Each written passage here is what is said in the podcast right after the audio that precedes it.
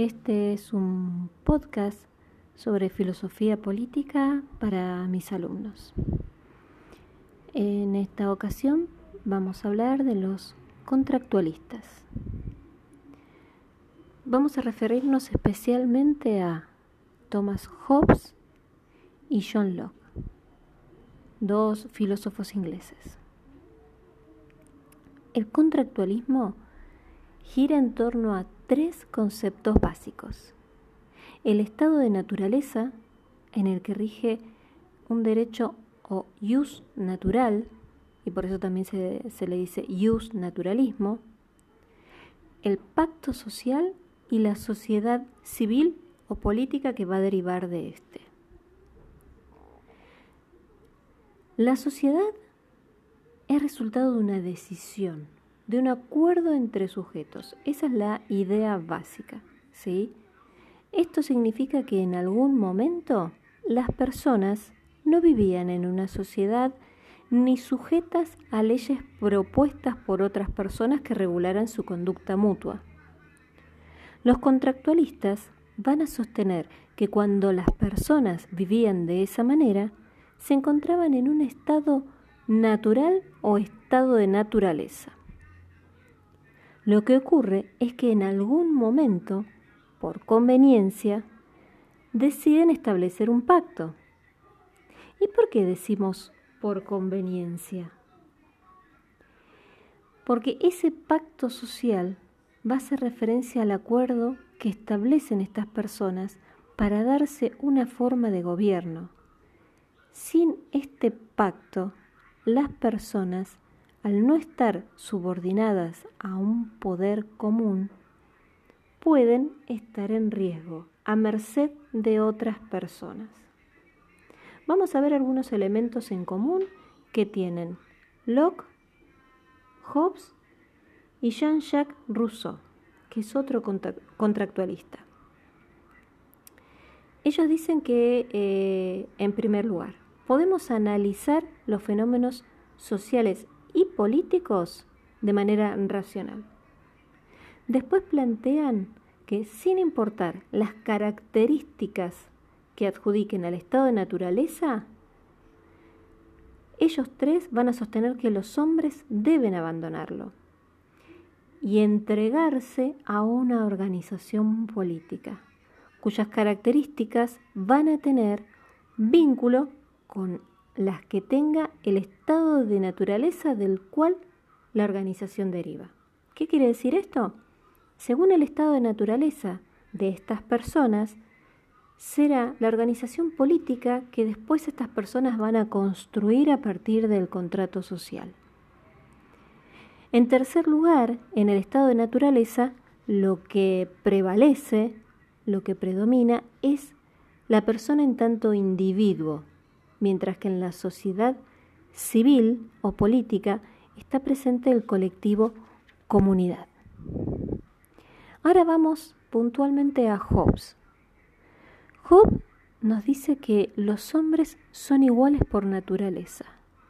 ¿Pero en qué sentido? En el sentido de que tienen las mismas capacidades físicas y mentales para la supervivencia. ¿Sí? El problema surge en que al ser todos iguales en esto, cuando deseamos obtener algo, estaríamos compitiendo con otro y en un espacio en donde lo que prevalece es el estado de naturaleza. ¿sí?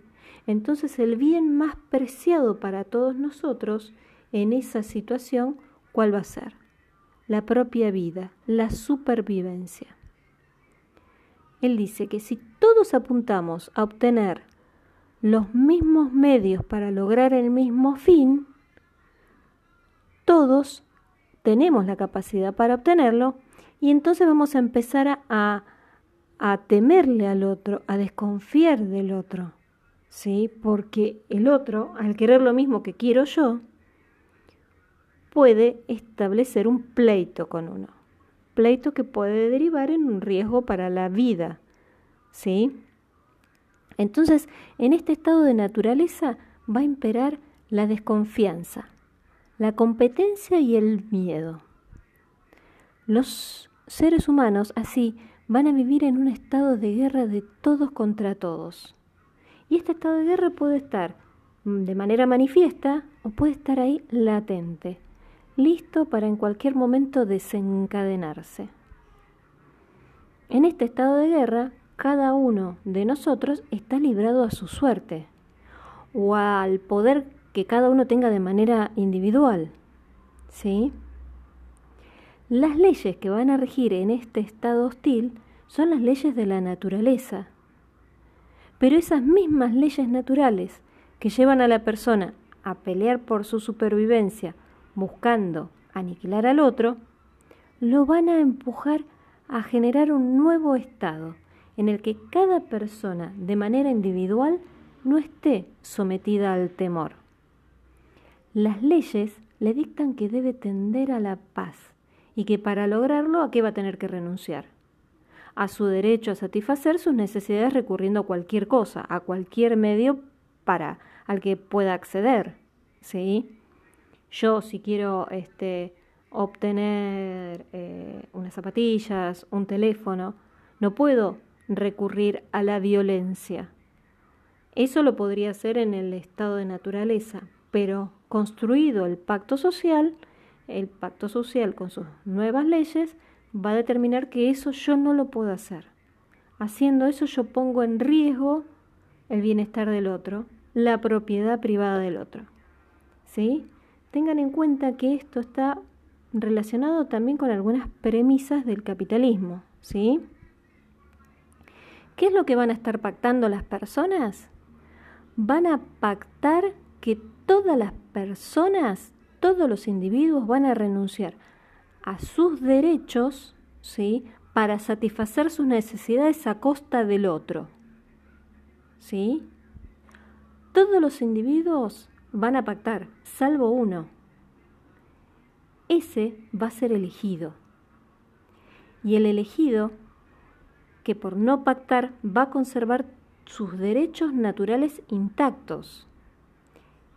Este gobernante este soberano se va a convertir en el máximo poder. ¿Por qué? Porque como dije recién, no va a renunciar a los derechos naturales que tenía previamente y tampoco va a pactar con los otros.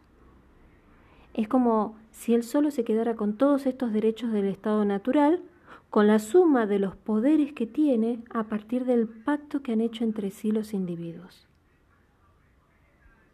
El soberano entonces va a llegar a, ese lugar de soberano por convención, por acuerdo, porque los individuos acordaron, pactaron que esa persona va a conservar la suma de su poder. A partir de ese pacto, ese grupo de personas abandona el estado de naturaleza y pasa a la sociedad civil. ¿Queda claro por qué pactan las personas? Pactan por el temor que sienten por las consecuencias negativas que puede tener no pactar. Esas consecuencias negativas son mayores que el temor que tienen de estar sometidos a un soberano. Es como si terminaran eligiendo el mal menor. Ese soberano supremo es el que va a administrar justicia y el que va a asegurar el trabajo y la propiedad privada. Conceptos muy importantes estos, ¿sí? Es el poder que va a vigilar el cumplimiento de los pactos que las personas hicieron entre sí. Y es el que va a tener el derecho supremo de declarar la guerra o decretar la paz. Durante el mandato de este soberano, las personas están protegidas unas en relación a las otras.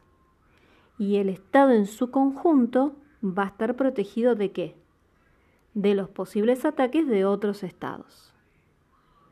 Bajo el poder del soberano, cada persona va a lograr conservar qué cosa? El bien principal, aquel que se veía amenazado en el estado de naturaleza. ¿Se acuerdan cuál era? La propia vida. Esto es muy sintéticamente la idea de Hobbes. ¿sí? Ahora vamos a ver también muy sintéticamente la idea de John Locke. El estado de naturaleza que nos presenta Locke es menos hostil que el planteado por Hobbes. No es un estado de guerra de todos contra todos, pero sí es un estado que se caracteriza por el hecho de que no hay un, un juez común que pueda administrar la justicia equitativamente. La ley natural dice que en tanto todas las personas son iguales, nadie tiene poder sobre otro. Nadie puede destruir la vida, la libertad o las propiedades del otro. Regresamos a este concepto de propiedad. ¿Sí? Pero el hecho de que esta ley exista no implica que todos la cumplan. Y tal vez alguno pueda destruir un bien o apropiarse de algo que no le corresponde porque pertenece a otra persona. Entonces la ley natural que exige que nadie dañe ni la vida ni la propiedad de otro va a tener un límite. ¿Que cuando se manifiesta? Cuando se debe hacer justicia porque hay alguien que la vulneró, cuando encontramos algún culpable. ¿Podemos hacer justicia por mano propia? No. No podemos hacer justicia por mano propia. ¿Sí? Entonces, como llegamos acá a una paradoja, lo que nos vamos a encontrar es con la necesidad de hacer un pacto. Porque si no, ¿cómo podemos garantizar justicia si cada una de las personas es jueza de sus propias causas? No se puede. Entonces es necesario establecer un juez común que pueda administrar la justicia de manera equitativa. La posibilidad, disculpen, de establecer un juez común, un magistrado común, existe porque las personas somos naturalmente sociales, dice Locke.